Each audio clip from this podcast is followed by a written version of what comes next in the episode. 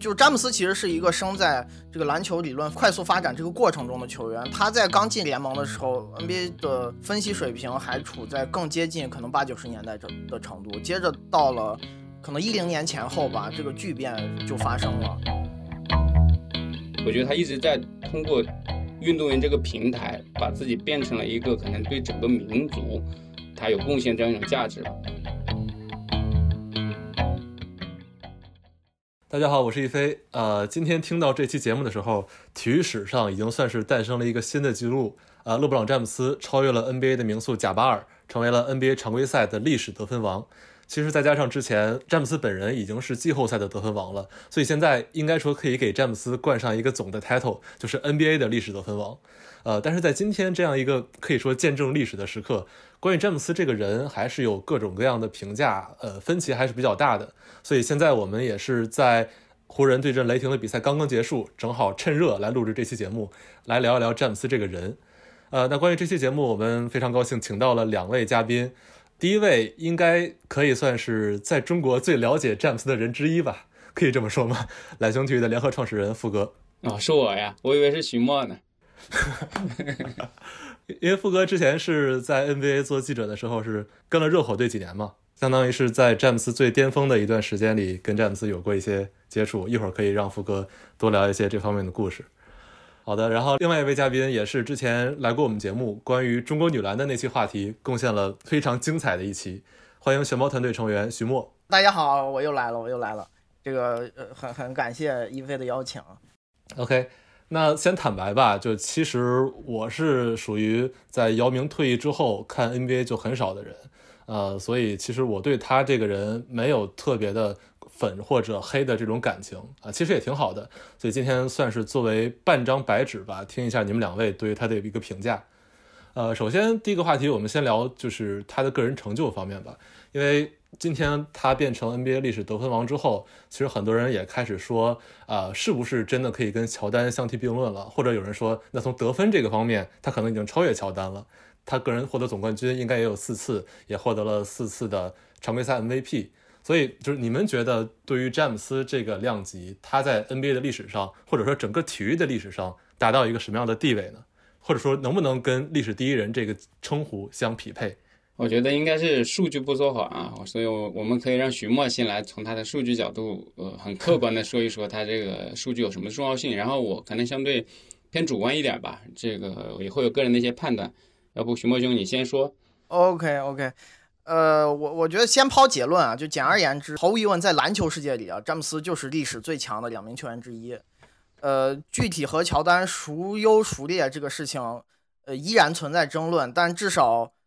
可以说没有第三人可以达到他们的高度，这是现在的一个已经定性的结论了。詹姆斯这个个人荣誉成就主要分三类吧，第一类属于个人性荣誉，比如说 MVP 啊、入选最佳阵容啊，它都是每一年度由媒体记者投票颁奖的一个年终奖项。然后这些的评选呢，它它很容易受到故事性的影响，比如说詹姆斯现在是四座 MVP 奖杯。但其实，在零八零九赛季之前，就是他第一次拿 MVP 之前，詹姆斯的水平其实早就应该拿了。在他进入联盟的第二个赛季，我我就可以讲，他是当时 NBA 最有资格拿，就是从个人竞技水平上拿 VP 的这个人选之一。那个赛季表现贡献最大的全是他和加内特，但当时，呃，MVP 给了纳什。就我我想表达的意思是，在詹姆斯第一次拿 MVP 之前，就存在几次。在分析界争议比较大的 MVP 得主，比如说那时他刚换了个新球队，他带着太阳打出了一些以前 NBA 很少见的比赛风格，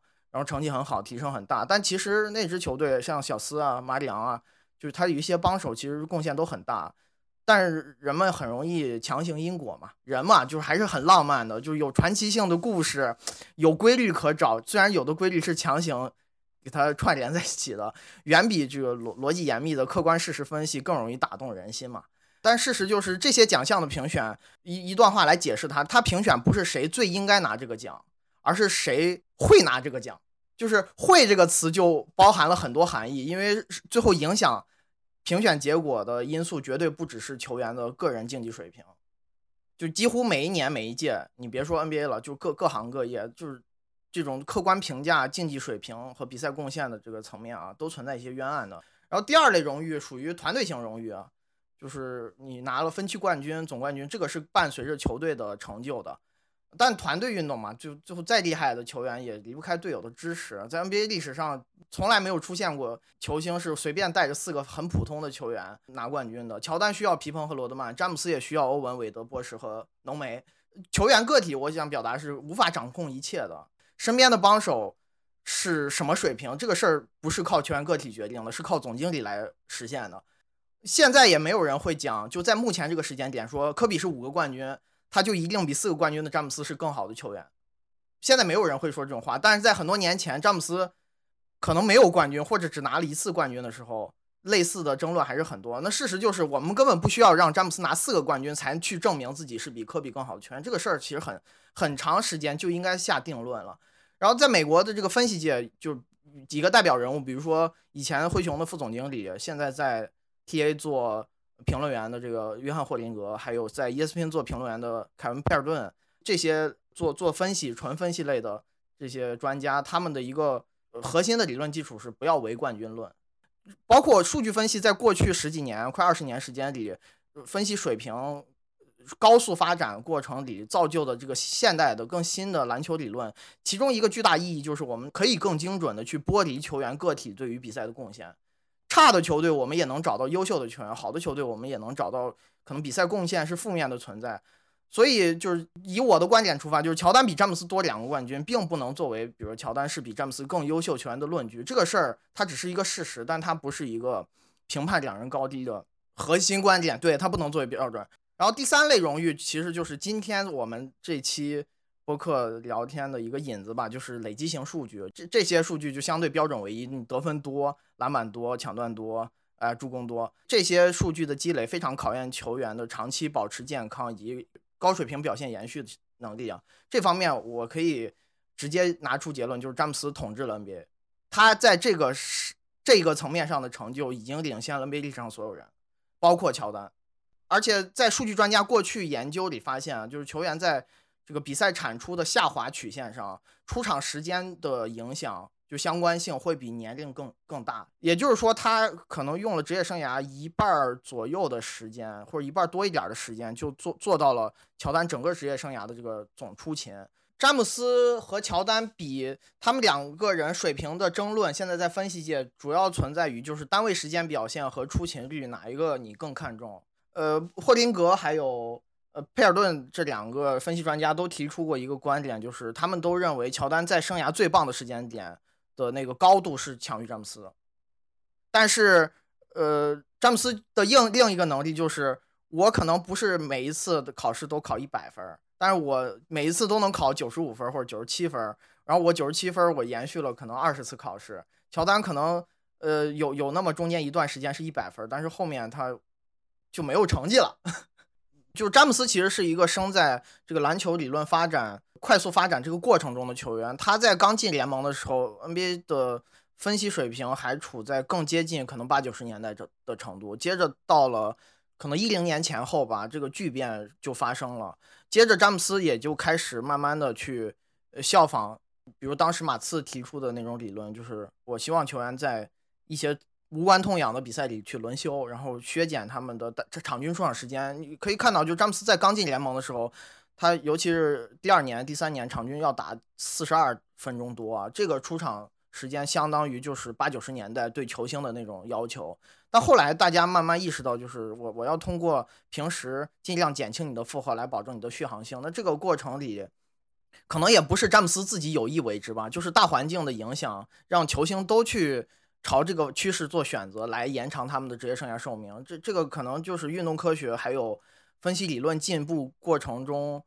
对整个联盟球员的影响，不仅是他个体。其实现在高水平球星都在用这种方式来延长寿命。运运动的属性也决定了，就是在在这个方面可能一直会争论下去，并没有一个短期内呃定性的结论吧。那回到一飞刚才提出来这个问题，我其实。跟徐墨有不一样的维度吧，呃，我我非常认真的听了徐墨的所有数据维度，我觉得非常有价值。这也是我觉得乔丹跟詹姆斯这个话题真正有价值的地方。而我们大多数层面的讨论仅仅停留在第一层，就是谁更伟大，就其实就是一个口水。但实际上，我觉得真正有价值的讨论是口水之后，你给他列的维度啊，比方说刚才提到的个人的成绩啊、团队的成绩啊、加权啊，其实每一个算法、每一个公式的背后，都有人的这种主动性、探索性的思考。那有可能是将来能够引导这项运动往前发展。我觉得这是有价值的。所以我希望我们业内的讨论，包括我们这期播客一样，也需要往深了走嘛。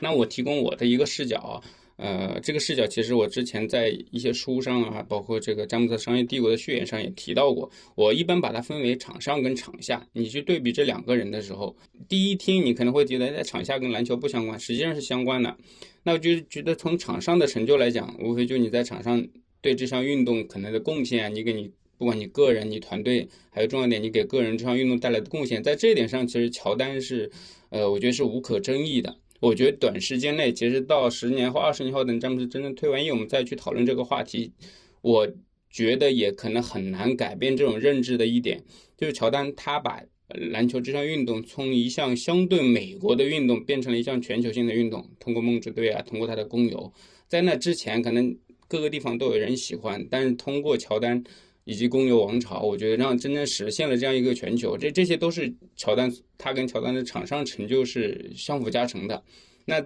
那今天正好詹姆斯超越的是贾巴尔这么一个人嘛？那贾巴尔三十九年前就拿了这个 NBA 总得分历史第一，他真正有把这个项目在他打球的年代，他有让这项运动变得更受人欢迎，变得这个商业价值更高，让球员的薪水得到更大的提升？没有，反而在这方面可能。魔术师啊，拉里伯德啊，做的贡献更大。那乔丹呢是这个关键的人物，他在这个关键的节点上让这项成了一项全球运动。我觉得这跟他是场上这所有东西是相关的。那说到场下呢，我觉得就是球员的个人价值，就商业价值这一块儿，呃，其实乔丹也没改变多少的。就是即便在他，当然他自己的这个成绩非常多啊，这个拿了赚了很多钱，但即便是他自己个人最巅峰的时候，也是。这个赚这些这个年薪三千三千多万的年薪，对吧？他大部分的球员啊，到末期的时候薪水可能才有一些微涨。那詹姆斯他在场下对整个这个联盟，其实主要就是 NBA 的一重要的贡献，让这个球员成为了主人。就以前不管你怎么说，就是乔丹你有再大的话语权，你你你可以谈，但是让球员真正主导这个力量，就劳资出现。一个扭转，让有他可以决定很多样的事情。最大的一个贡献就是，我觉得就可以从他臭名昭著的这个决定说起嘛。在决定之前，所有的自由球员招募啊，肯定是不会出现像他一下发生一个地位的反转的。就是我是坐在我这里，你们老板们说要说来跟我去 pitch 去讲我怎么怎么样的。然后到现在这一年，已经变成一个很司空见惯的，甚至都到不了一个超级巨星、一个一线巨星就能获得这样的待遇。然后另外再有像。NBA 这种球员去参与这种社会事件，通过自己的社交媒体平台，然后通过自己的这种媒体内容公司，去主导很多的事情，去削弱这种主流媒体啊这种媒体这种力量。我觉得这也是很极大的改变了这一种方式的。那场下还有的方式，就比方说通过这种各种投资的方式啊，去去自己布局自己的商业帝国啊。一个很直观的结果嘛，就是过去十年你很少再听到一个什么 NBA 球星，呃，这个退役就破产。已经完全没有这种状况了。那在在这个十年之前，这种东西是常见。我这相信，因为你不怎么关注的，你都能举出很多这种例子来说，没钱啊，这钱花完了。嗯，场下更还有要补充的一点，其实是重要的一点，就是黑人啊，就是我不带歧视的说啊，就是他其实往往对自己的身体健康这些东西是没那么在乎的。那詹姆斯他引领了一个风潮，就往自己身上投资。比方说，我们都众所周知，他一年现在投入上百万美元在自己身上。营养啊，按摩放松啊，这些东西通过这种高科去改善自己身体，这也是他能够绵绵不绝打二十个赛季甚至更多赛季的一个很重要的原因。所以，他通过身体力行的很多这种事情，他在场下这些的成就，以及由此给这项运动、给这些球员、给这些球队带来这种变化，我觉得他在这点上的成就已经超过乔丹了。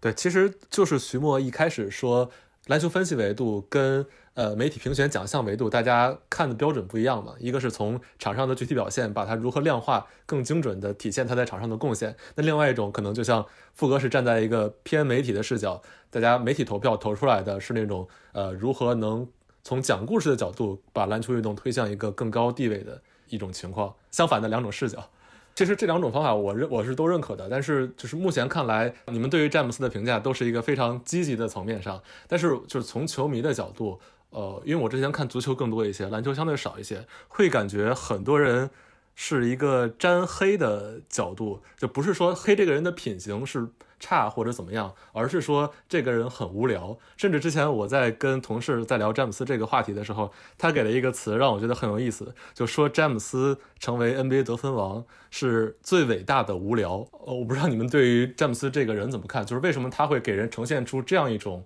呃让人觉得没有意思的巨星的形象？其实这种形象在国际顶级的这种。体育巨星里是很少见的，尤其是如此具有商业价值的一个人身上。我昨天看到这个问题的时候，我也我也回顾了一下过去我看球这么多年的这个经历啊，我我我大概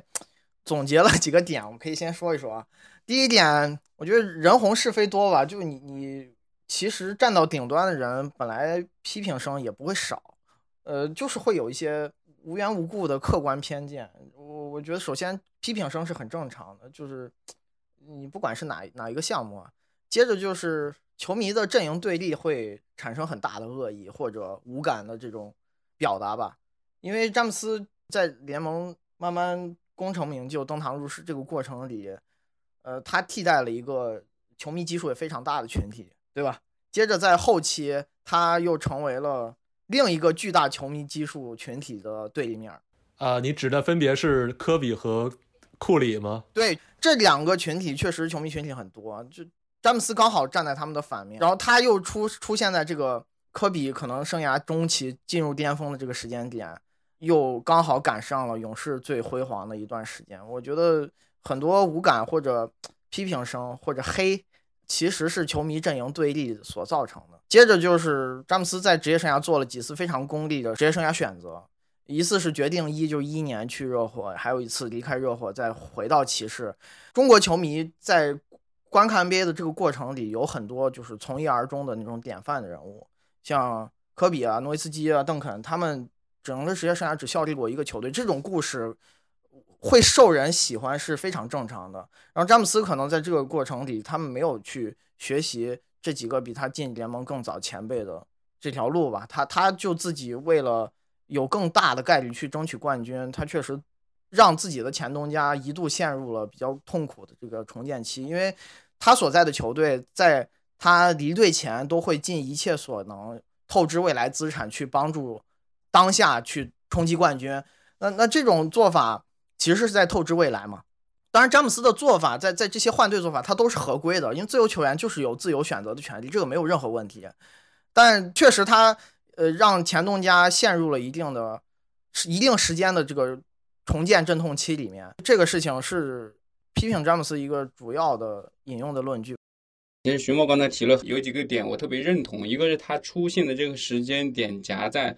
科比 OK 时代跟这库里勇士时代这个中间，其实两波球迷以及这两个和招牌球星跟詹姆斯这种风格啊、处理上啊、个性上啊。啊，除一个明显的这个，你说对立也谈不上，但是至少有风格上这种差异吧。所以这个时机点让他确实呃比较尴尬。然后另外时机点的第二个分析呢，是他的这个真正成名从一零年决定开始，处在一个特别好的媒体大变革时期。就是这个媒体大变革，我指的就是社交媒体的出现，就是他有完美的赶上了这个社交媒体的普及以及深入去改变传播方式的裂变之后。嗯，在我看来，社交媒体最大的一个不好的点或者值得推究的点，就是它的这种制造对立。因为社交媒体上你没有任何的对立观点的极端对立的话，这个东西的是不构成热点，是不构成热搜，以及不构成海量的传播的。而它却恰恰成了这么一个素材也好，枪炮弹也好，成功的点燃了整个社交媒体在 NBA 这种话题讨论度。某种程度上，NBA 是从中受益的，因为这种讨论，因为这种传播，它成了一个。他也就是在这个阶段上超越了，至少是 NHL 这个联盟。现在很多人说他已经超越了 MLB 这个联盟了，让他成了这个美国北美职业体育的第二大联盟。我觉得这个 NBA 反正是从中受益的嘛。那我觉得这是外因。那再还有还有几个内因。刚才徐墨也提到了圆滑的一点啊，就是呃，其实不是坏事。就是你回顾詹姆斯这二十年职业生涯及更往的生涯，他其实人生里面没有特别大的污点。我们知道像乔丹呀、科比啊。或多或少有比较明显的这种污点，一拿出来大家都知道这个事儿是一个不好的事儿，对吧？他是没有的。那一方面是他自律嘛，这个可能自我管理比较好；另外一方面，其实对于一个媒体上的这种人物，对于一个这种活在公众视野下的球星，嗯，你没有这种故事啊，就也就是说没有起伏，你是一边一直特别平稳的，所以你其实是缺少很多这种素材，让这个爱你的人，就是我觉得。你如果要讨论詹黑跟那一定有一个詹密嘛，呃，詹姆斯在我看来，在这一线球星里面缺少那种对他爱的死心塌地的那种粉丝的数量级，我觉得不管跟科比也好，跟库里好是要差一个等级的。某种程度上，可能恨他的人的级别可能甚至更高一点，导致于说他这个这个密他的人没有那么多的绝对值情况下，这个出现了一些失衡。所以你在中国，我觉得詹姆斯真真正没有从来没有接近过像科比啊、姚明。包括现在库里这种人气，我也不知道差距有多大，但我就觉得因为这个原因导致他其实在中国，至少在中国，我觉得在美国可能会相对好一些，会差很多。我补充一句，就是詹姆斯的个人在竞技水平上的成就，呃，相比于他同时代前后的一些球星，在人气上，在球迷基数上，可能没有体现出足够大的优势。就是这两个事情有些失调，对，没错，因为你你我们刚才提到的很多个人成就，它需要靠时间的积累去完成嘛。但很多时候，其实我们是不会有这么系统性的思考的，尤其在社交媒体这个时代啊，大家是往往在表层的时候更多。这也是我说为什么今天我们聊这种相对深一点的话题，可能有些价值呢？要进行一些系统性的去思考，更全面的去了解他一个人。所以在这种大媒体环境巨变的情况下，他的很多优势可能反而变成了他的劣势。导致于他出现各种各样现在这个你说他沾黑的这个问题，即便他现在这种成就，你说真正会为很多人去传播去欣赏，我觉得不会。最后一个这个东西他也很难出圈，他最后肯定也是停留在一个整个篮球圈啊，甚至 NBA 这个圈子里的一个话题。对，因为整个现在呃造成詹姆斯风评没有他竞技水平那么高的一个原因，就是大家很多会给他一个标签是精致的利己主义者，就无论是在场内。体现在数据端，还有在场外，他对呃在运动商业这方面的一个呃一个成就吧。但这个并不是一个坏事儿，但只是说他可能在各个场内场外的决策都是为了个人的成绩最大化来来辅助这样决策的。但是这是我看到的一个大家比较统一的评价。那接下来我们就其实可以就场内跟场外这两点来详细聊一下他是如何嗯做决策的，或者说大家对他这些决策有什么看法。呃，那我们先从场内来看吧，就是刚才熊木也说了，就詹姆斯在各种数据体现上，是他对比赛的作用是非常可以说是前无古人的一个高度。但是呢，就也有人说，呃，比如说在一些关键球上，可能他更倾向于呃给给队友传，然后而不自己投，承担一个巨星的责任，因为可能会降低他的所谓命中率啊一些的数据。就看到一种这样的观点，就所以有人说詹姆斯是一个数据导向的球员，也是为了。就是把个人的数据变得更好看，个人更有价值。就徐墨，你从一个篮球分析的角度，你觉得他有这样的倾向吗？或者你怎么看他的这种做法，或者大家的评价？基于我现在对于球员很多采访的观察，就是目前我见过所有球员在对于自己比赛风格表达上的研究或者阐述，其其实球员在场上都是在靠本能打球的。为什么有些球员最后他的比赛水平高，有的球员比赛水平低？首先，他们原始天赋会决定他们的基础。接着就是你很多球员，他就是把本能训练的更像机器一样。就是詹姆斯，他为什么在场上总能做正确的决定，是因为他学学会了这个事儿。但他也不是说刻意的要怎么样，这个事情就完全刻到他的 DNA 里了。我我们在这个过去十几年做研究过程里，就是数据分析思维的进化这个浪潮。我是坚信不会受到全个体所影响，它就是大势所趋，只是恰巧啊，在在我们这个时间的这个交汇处，出现了这个历史上最伟大的两个球员中的一人，詹姆斯在这个时代，他刚好和和这个呃分析思维的进化、分析能力的进化是重叠了，它时间线它一致了。但是他是不是没有跟之前球迷对于过去巨星的理解相匹配？他是符合新的潮流的，可以这么说吗？呃，这个事儿，我我我之前看到 ESPN 那个专家扎克洛维，他会写一些采访和分析相关的文章。就是他他当时呃在 ESPN 上了一个节目叫 The Jump，其实他有时候就会请一些名宿，当时请了麦迪和皮蓬，呃，他们讨论的一个核心论点就是，就是乔丹和詹姆斯这个关键球水平，就类似于刚刚你一飞说的这些做选择，然后麦迪和皮蓬在这个事情上的这个表达，其实都非常的接近他们那个年代，就乔丹那个时代球员的呃选择，就是我我就是要得分，然后甚至麦迪还说了一些非常惊悚的观点啊、暴论啊，他认为什么雷吉米勒啊、皮尔斯啊。乔约翰逊这些球员在关键时刻都比詹姆斯更值得信赖。事实是，这个事情是没有充分论据的。他把一些档次明显低很多的球员也纳入到这个行列的讨论里。嗯，其实乔丹也有很多投丢的时候，包括他最有名的一句话，不就是我其实投丢了可能九百次，你们都不知道，你就记住了投中的那几次，这不他说的最有名的一句话嘛，影响力最广的一句话嘛。那核心点，我觉得就是很多人可能就。没来得及见证，也没来得及亲历，甚至没有那么多的素材去把那些东西给他完整记录下来。而詹姆斯的至少在他这个时代进来，他的所有一举一动，其实都是充分暴露在我们的视角之下的。没错，没错，这这个也是我想表达。就富哥讲的非常准。呃，尤其我我觉得从中国球迷的视角啊，在当时那个年代，咱们国内的比赛转播其实是很匮乏的，它场次很有限，根本没有现在像腾讯这种。呃，我看整赛季联盟全部比赛的这个条件，当时，呃，如果是央视转播，或者后来一些，呃，一后来一些时段，像 Tom、新浪他们做转播，也是挑场次，然后挑场次优先是谁呢？呃，央视可能就是乔丹，呃，到到了后期，互联网更发达一点，可能就是湖人、火箭，呃，然后这个过程里，大家看到了乔丹和科比，然后认为他们的观赏比赛观赏性很强，然后得分能力很棒。就认为当时那个年代打球都是像他们这样的。那事实就是，那些你通过转播根本看不到的球员，可能也在用接近乔丹和科比的方式打球，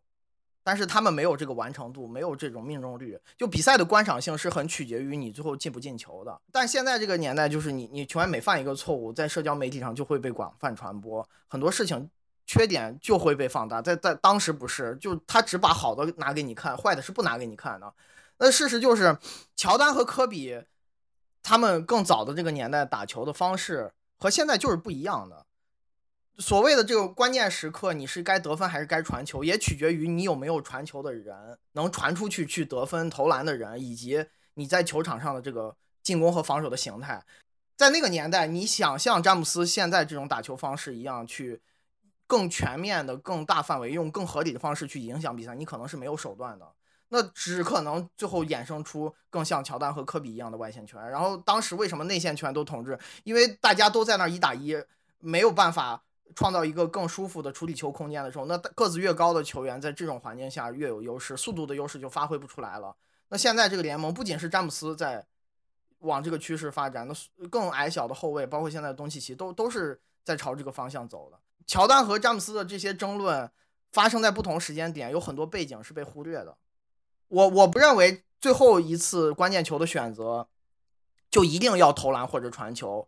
其实就是要去观察比赛场上的形态，你是随机应变的，没有一个一定的结论。我如果让我来再总结一下这个答案的话，我的观点的话就是，呃，这个第一个数据导向型的运动员，从结果上来说，我说是的，但这个东西不是他主动去追求的。我相信当他开始打篮球的时候，他肯定。那么小的时候才形成这种球风的时候，他没想啊，我是要数据拿得多漂亮什么的，我觉得不会是这样。但从结果来讲，跟徐木刚才分析的所有的这发展历程，我觉得是息息相关的。正因为有了这个东西，所以我就提供一个我的亲历视角好了。刚去美国的时候，零八零九到一零一一那几年的时间吧，我们都知道 NBA 每场比赛赛后都会办发布会啊。这个主教练啊，这个球员都会依次去发布会上去去这个分享观点啊，谈这个比赛细节。刚开始那几年是没有技术报告，就得多少分、助攻多少、篮板多少，戏剧是没有的。后来慢慢就就是我看到像有包括像詹姆斯他们这样的球星开始要，假如我能不能看，他就问旁边的工作人员，这一般球队都会有专门的人干这个事情的，他会分发给媒体，他是不会放到那个台子上去给球员看的，因为球员不看。但到后面到一四一五，现在已经是标配了。基本上，你你去观察每一个发布会，任何一个球员上去的时候，他都会在，要不就摸摸话筒，要不然就是盯着那个张白纸。你看到一张 A4 纸大小样的白纸，他就在看那个数据统计。以以往这个东西就是用来给媒体做报道用的，现在大家都看，而且他的回答你会发现，大部分想要快速解决这个发布会、应付媒体的时候，就是哎，要称赞对手的时候就称赞对手一下的这个数据啊，核心球员打了多少分，就把这个说完就完了，就变成一个很套路化的东西了。我说这个细节观察呢，就是告诉你们，就是现在已经变成一种习惯了，但在可能更早十几年、二十年前，大家没这习惯，这也是跟徐墨说的数据跟数据分析的发展一脉相承的。嗯，我我原来以为 NBA 的那些发布会那个球员面前的这张纸是告诉他们怎么回答某个问题，原来是关于数据的东西。可以总结一下，就刚才说的，呃，关于詹姆斯打法或者说他的选择的一个问题，就核心原因可能是还是呃篮球本身运动发展的变化，就更注重效率配合，呃，包括在打法上可能呃选择传球或者说有一些更科学的决策方式。那可能另外一个外因就是之前也提到了关于社交媒体的问题，可能所有球员的选择都被放大，那这些如果是负面结果的话，可能很多人比之前的明星更难以承受。外界的舆论压力可能也算是一点点的，呃，导致现在的问题吧。那所以一个趋势性的问题就是，会不会将来会有更多的球员都像詹姆斯一样，呃，倾向于通过所谓更合理的选择、更有利于个人数据体现的方法去解决问题？就我听到一个呃说法是说，将来的球员可能都变得像 AI 一样，一样智能，一样精准。但这也是现在很多时候被诟病的一个问题嘛，就是说现在的球星各个运动上都没有原来球星那么有所谓的个人英雄魅力了。我觉得这个 AI 化这个词说法完全是不理解 AI 这两个词的含义，就是人人工智能的进化速度远比人脑要快。就当你以为球员会变得没有多样性，全都一样的时候，其实它多样性的发展比你想象的要大很多。我可以说以前的 NBA 啊。八十年代，当时每个队都会有一什么样的一类球员，就是他在场上进攻连球都不碰，他就只防守，他进攻什么都不干，就偶尔，比如没人防他的时候，他去抢个进攻篮板，补个篮，空切偷一下，他不会控球，不会打战术，不会跳投。当时的球员的功能性的重复度，我可以讲比现在要严重。反而当大家都在进化的过程里。你就会想着我怎么能比都在进化的这个环境变得更好。还有一点是我我觉得 AI 化就所谓这种呃可能多样性的单一程度，也绝对不是詹姆斯这种球员体现的。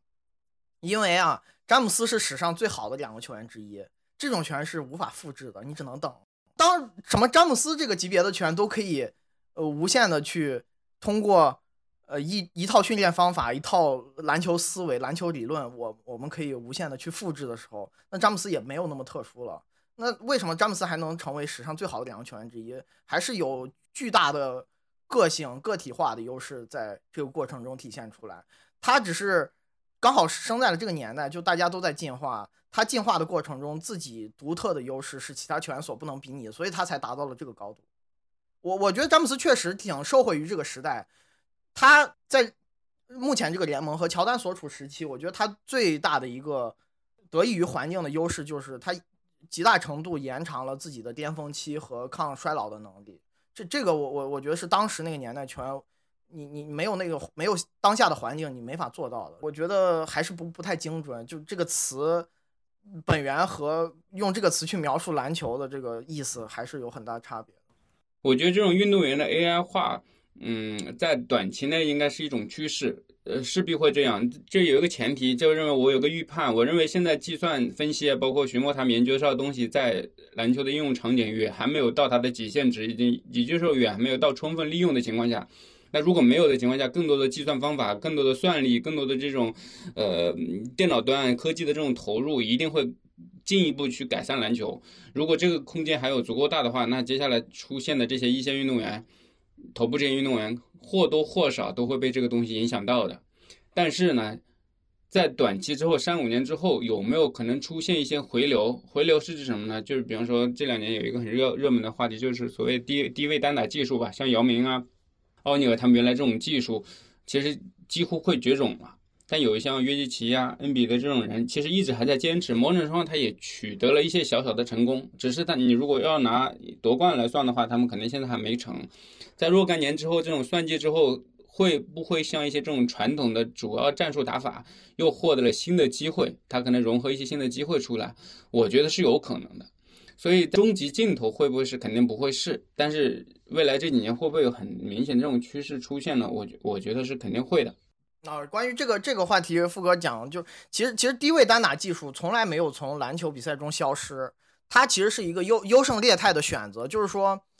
呃，你比如说最最早这个人人类进化论，它可能只有水里的生物，陆地上它没有。但是最后它不会说所有的生物都会发展到陆地上。那低位进化也是这样，就是它它真正留下的还能去被球队赋予打打低位这种打法，或者他还掌握这种技术的人，都是在这个环环境里的。这个这个项目里，这个领域里的顶尖人才，就约基奇和恩比德还在这样打，是因为他们这样打特别厉害。事实是，呃，姚明和奥尼尔放到目前这个联盟，也没有任何一个教练会说你不要去打低位，他只是会让你去想办法来创造低位以外的更多的多样性价值，就不会让你把自己本来一个强项放弃，而是会让你的强项武器库变多。这也是约奇和恩比德，我觉得相比于姚明和。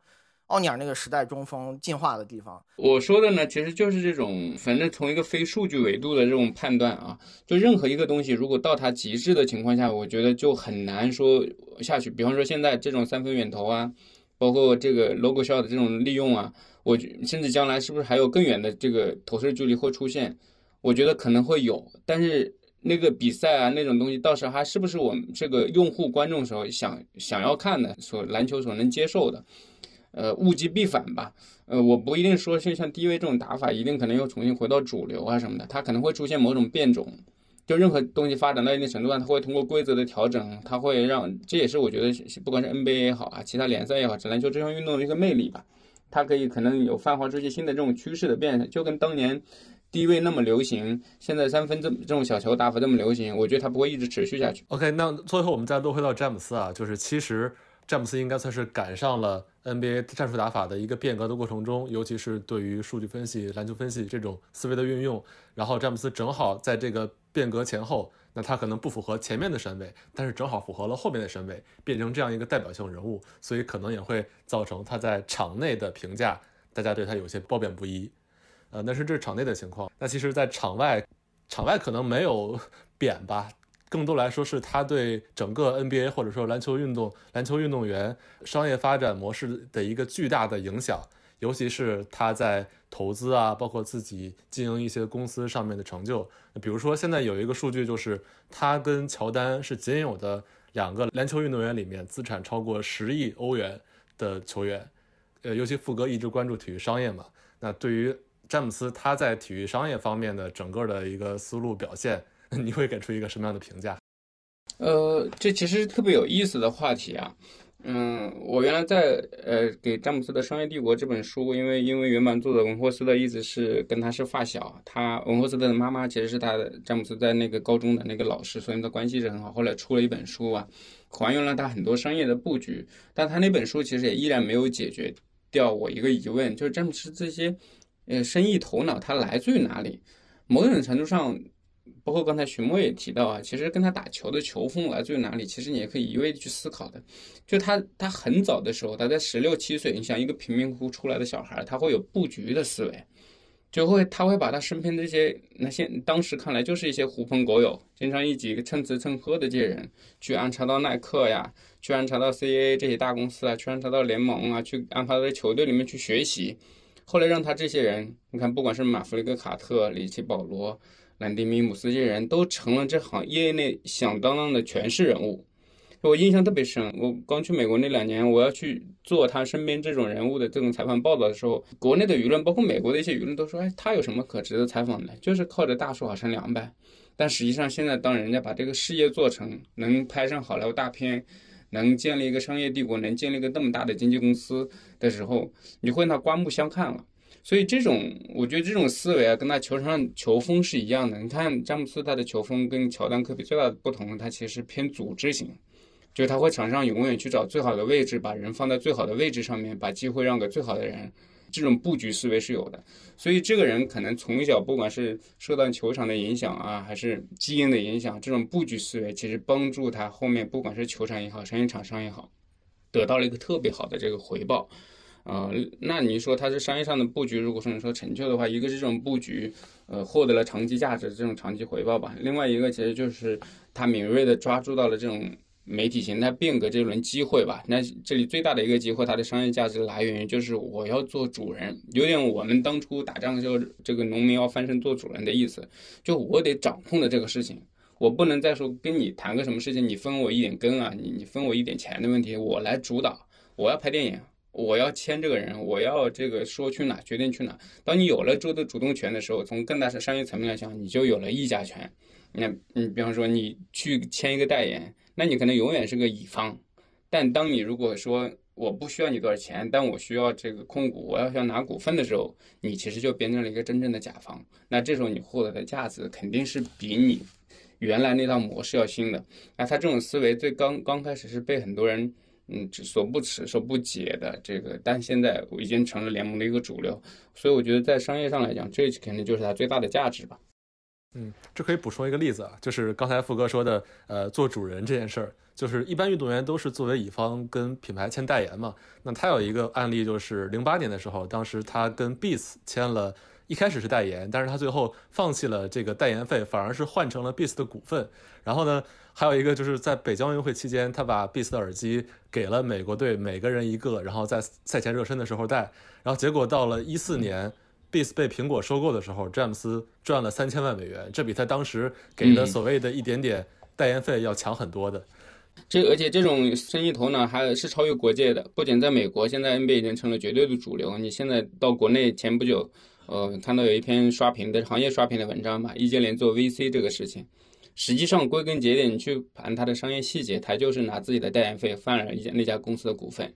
只不过成了另外一个实体了。所以它这种影响早早已经超出了这个国界了。像中国的运动员，包括我知道这些其他的顶级女动女运动员也在考虑要做 VC 这个事儿。那他真是去投自己的钱去做 VC 吗？不是，他其实是拿自己原有的一些代言费啊。拿这个钱去换成明星公司、创业公司的股份。我我觉得詹姆斯他所处的这个从小的生成长环境和他现在呃这种头脑，可能就是天赋所致吧。就是人能擅长干一个事儿，首先的一个基础就是他真的会干这个事儿。就我意思就是，你会喜欢一个东西，或你会擅长一个东西，它不能完全通过后天的练习来实现。它本身就有基因啊，或者我人体独特的一些无法用生物学来分析拆解的奥妙，在在里面产生了巨大的影响。因为像詹姆斯这种很很早期，他就能有类似这种商业头脑的经营理念，你在他的生长环境里出现这种人才的概率是极低的。我我只能用这种方式去理解，否则你你没有接受过很很高的教育。对吧？他他自己的这个从小接触的生长环境也没有办法让他有这么广阔的视野，还能在小小年纪就慢慢的有了这种布局思维，其实也是一种基因所导致的天才行为吧。嗯，不过你说完他这个商业思维的好，其实不过你可以关注最新的，因为这已经是发展了十年的一个事情，已经成为一个主流。刚才说已经甚至来到中国，是一些运动已经受到影响了。但实际上他这套东西慢慢也在开始过时。就如果说你现在在看运动员里面投项目啊，拿自己的代言费去换股份啊，甚至去入局一些新公司啊，嗯，你去看詹姆斯过去十年投的这些项目，基本还是主流的，像这个自行车呀、这个披萨呀、这个消费品，就还是主流。原来就一直在参与体育的这些品牌，但实际上新兴的像一些顶级球星他们的参与，以勇士那批球星为例，原来杜兰特在那的时候也是一样。伊戈达拉、库里他们，因为他们背靠硅谷，他们就投了很多这种高新技术的公司，投了很多这种可能视野，他这种回报率其实比詹姆斯要大很多的。这其实就是又回到了刚才我们说的那个算法的问题上了，就是詹姆斯他可能是这个呃模式的开创者，但很迅速的在一个很成熟的商业联盟，有后人就已经把他这种模式进行了迭代，他可能找到了更适合。他们投的项目更适合投资回报可能更大的一些项目，他对这个模式啊产生了一个迭代，所以这时候来讲，你说你詹姆斯如果他自己不学习，把理念上有新的变化，比方说他不去做电影，不不去做这种新的媒体公司的话，他可能就在这个事情上就会落后，那滚滚大潮就会往前走了。这个投资领域的变化也和 NBA 过去十来年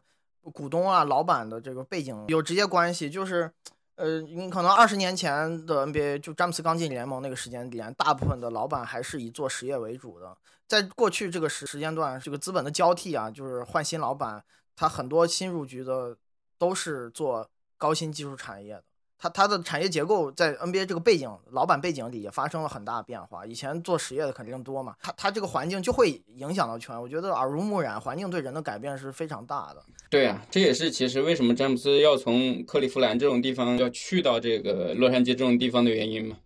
哎，其实我还是好奇，就是也是富哥之前提的，就詹姆斯他是怎么养成从小养成这样一种头脑的？就包括你在跟他有。相对近距离接触的那几年里，有没有观察到他身上一些就是特质，会让他成为现在无论在场内场外这样的角色？嗯，因为今天正好是贾巴尔啊，我觉得有两个案例其实很难说说服人，因为贾巴尔当年也做了类似的这个事情。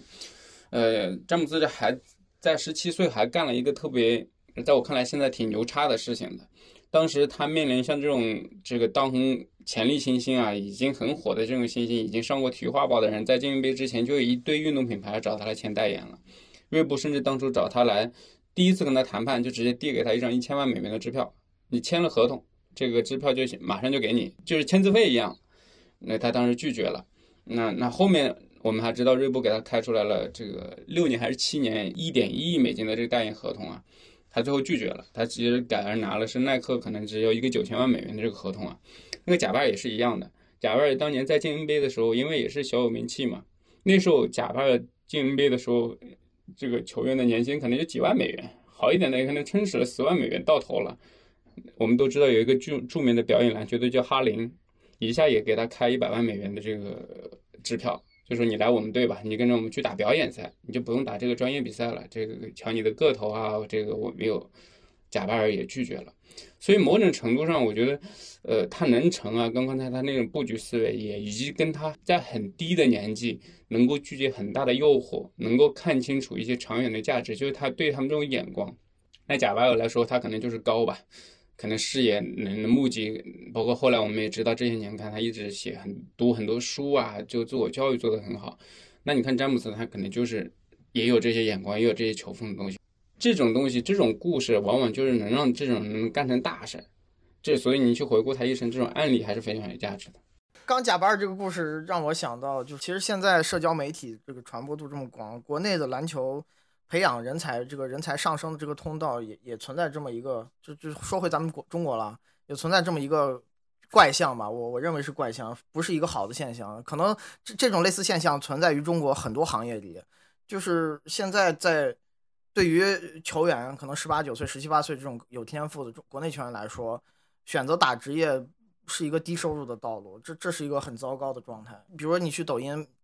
拍短视频啊，然后做做这种野球活动啊。一年下来的商业收入、商务收入比在 CBA 打一年挣那个年薪工资要高很多。现在这个现象很普遍，这状态现在国内挺畸形的。注我也注意到了徐墨说的情况，这个可以岔开简单说一下，因为再展开了可能聊一期节播客都能聊得开。我觉得这正常情况下，偶尔有一些这种网红网红球员、网红球手 KOL，他能赚的比这个职业运动员高。我我觉得也无可厚非，在美国其实有很这种情况，也你像这个 YouTube 的那几个网红，那个 Logan Paul 跟他的这个弟弟，他们兄弟两点打拳，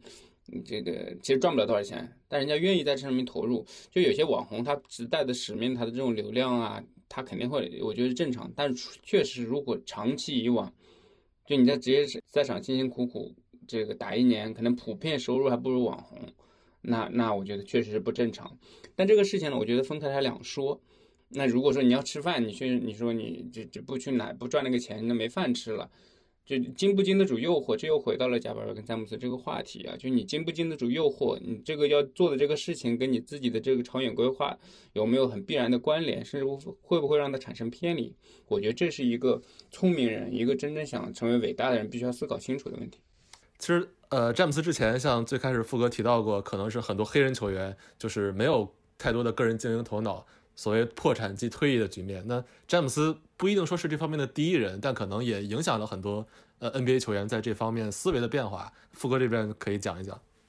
呃，我觉得两个事儿吧，一个是刚才提到社交媒体，他自己成了社交媒体上很大的一个存在啊，甚至他个人社交媒体综合影响力可能比这些联盟、比这些球队加起来还影响力很大。这会让他，尤其在一二年拿到第一个冠军之后，开始慢慢在这方面有很多的投入。你看，他会积极组织球队去参与这些人权相关的事件啊。呃，包括在这个体育界的奥斯卡颁奖上，能能够直接参与一些社会话题的讨论啊，这方面包括自己组织这种公益学校啊，这个方子，我觉得他很深入的参与，变成了一个社会角色。某种程度上，我自己的判断呢，也是他想从侧面去让自己去 PK 乔丹的时候有更多的故事线跟主角的掌握吧。然后这里其实有一个特别好的故事，我不知道你们有没有看啊？这个就这周的这个格莱美颁奖，因为今年格莱美颁奖是适逢嘻哈音乐的五十周年。五十周年的时候，这个 DJ Khaled 的搞了几个嘻哈的传奇老炮，JZ 啊，Lil Wayne 啊，这个包括还有 John Legend，他们一起人做了一个压轴的表演，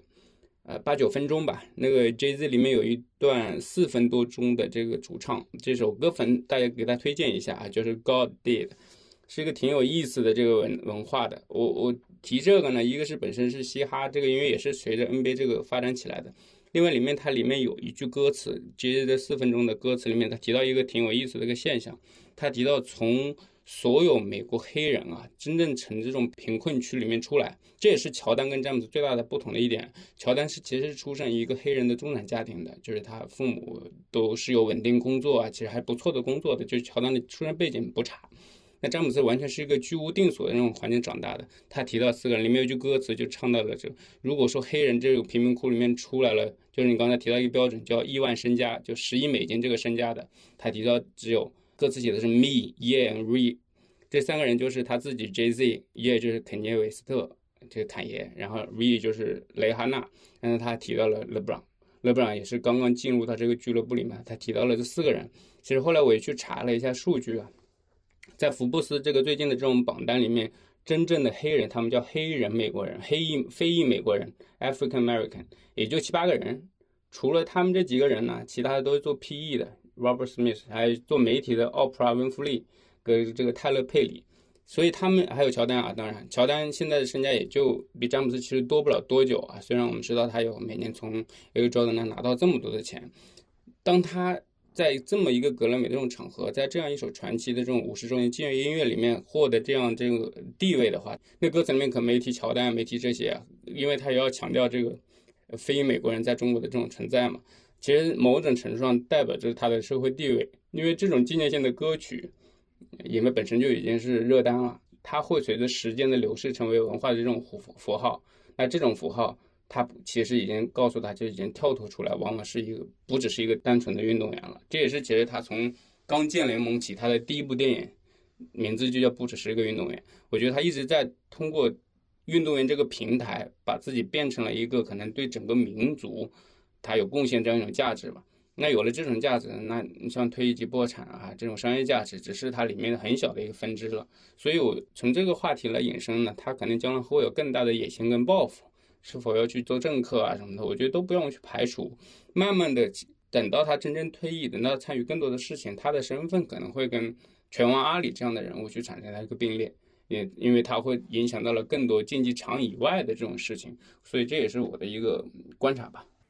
然后第二，刚才想聊的嘛，因为徐墨自己也提到了这个一零一一那个赛季嘛，就是第一个赛季。那个赛季刚才我提了，我们其实作为这种跟队记者的身份，跟着他去客场都能感受这种敌意了。那整个热火与全世界为敌的那种感觉还是很明显的。那詹姆斯自己其实有很多很这种方式啊。嗯，比方说他最喜欢干的一个事情就是，他不仅看数据统计啊，他还会把这个让工作人员把所有媒体写他的报道有关他的内容用颜色标记出来，放到他自己的更衣室。每场比赛之前，他必会看所有那些标记出来的段落怎么批评他的呀，媒体怎么说他的，都把它当做一个自己很大的一个激励点。就他真正实现了这种，嗯，去找到一种新的这种动力来源嘛，也是让他飞跃。但其实上他把自己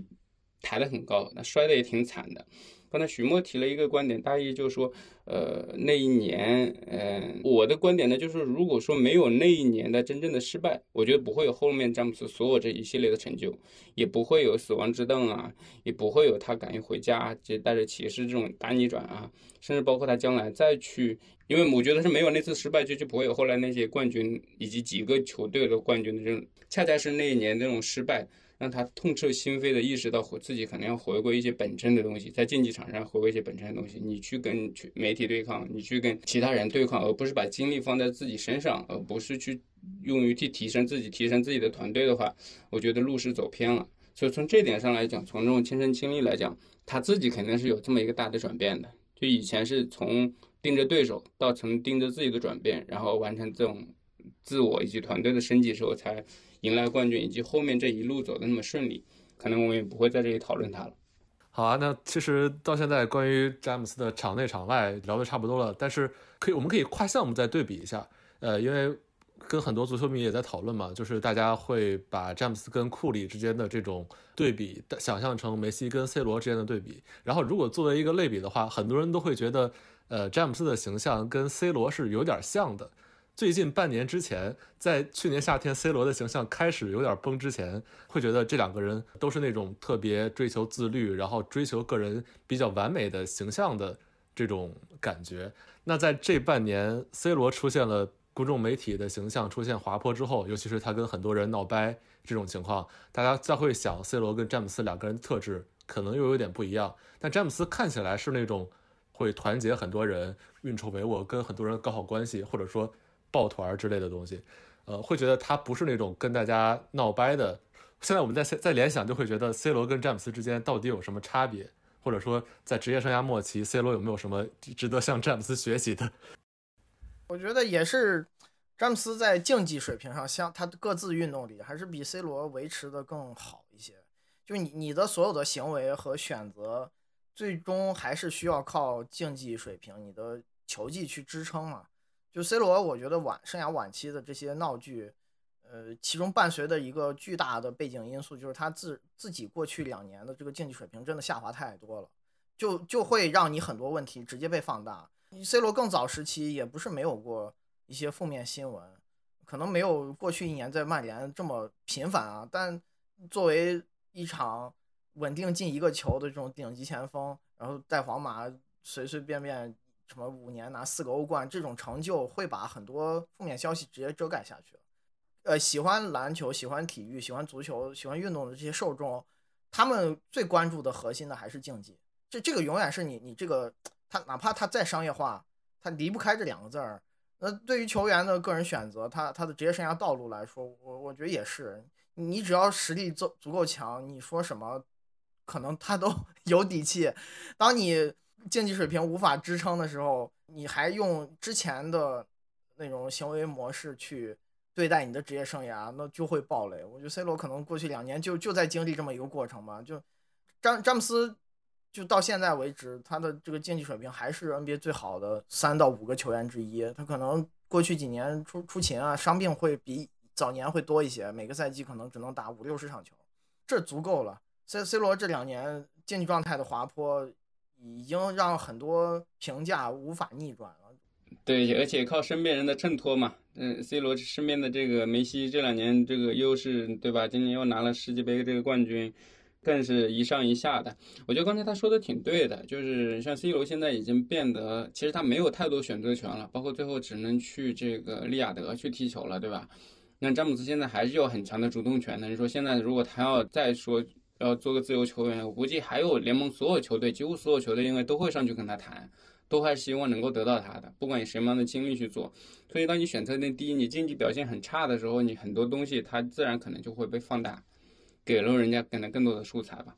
呃，詹姆斯这里其实还有一个故事嘛。其实他徐墨知道他在加盟湖人的时候，其实有很大一部分中国的这个科比球迷、湖人球迷其实不认他的。也就是说他帮湖人拿到那一座冠军之后，这个风评才开始有好转。那其实这两年他打打停停、伤伤啊，包括场外有各种一些运作相关的这种各种留言啊，依然能看到又有一些球迷可能对他又有情绪、舆论上的这种反扑还是有的。所以核心确实就是竞技成绩说话。当你成绩好了，其他什么一切都会顺理成章。对，所以作为一个平时不那么看 NBA 少一点的人，现在今天看到这个消息，我会有点尴尬，感觉就是，呃，现在湖人的成绩并没有那么好，而且今天也输了。然后詹姆斯在这样一个情况下加冕了一个这么高的个人荣誉，还是觉得会有一点遗憾吧。就是毕竟就是一个团队运动嘛，但是在这方面体现的却不是那么好。这这个话就说回咱们今儿聊的第一个问题，就是你最后能不能拿冠军，你这个队成绩好不好，一个人、两个人是无法代表一切的。那湖人有两个 NBA 前十级别的球员，甚至是前五级别的球员啊，但你你最后还是一个很难进季后赛的水平。所以这个事儿就很搞笑，就是詹姆斯被大家认为是一个很受现在数据进理论进化之后篮球分析理论褒奖、很受认可的一个完美的球员嘛。但事实是他自己在。在和管理层讨论这些球队运作方向的过程里，他这几年有几个巨大的错误，把湖人拉到了目前这个境地。湖人走到这一步，詹姆斯是有一些责任，但因为他自己的竞技水平维持的实在太好了，呃，这只能算是一个小瑕疵吧，就不会成为在当下这个时间点，就是再像十年前那样一一一边倒的整个社交媒体舆论全部批评他的因素。嗯，至少在总经理这个角色上。詹姆斯跟乔丹是半斤八两的，也证明了这是一个很很技术性的活了。哎，就是说明你球员哪怕球篮球智商再高，和你呃真正换一个角色去做幕后的工作还是两码事儿。这两个事情相关性没有那么大。就是好球员不代表就是好教练，也不代表你是好经理，这这是完全就是不同的工作。詹姆斯至少在职业生涯末期还是决策上有一点瑕疵的，但是瑕不掩瑜吧。他在场外场内二十年的成功。已经是各种方面吧，无论是从商业方面还是从个人成就上，都是跟乔丹争第一、第二的这种角色了。OK，那詹姆斯成为 NBA 历史得分王，在短期内是一个有影响力的事件，但是在长期来看，詹姆斯作为一个运动员或者其他角色，还会对整个呃世界体育起到更大的影响。那感谢大家这期的收听，我们下期再见，拜拜，拜拜。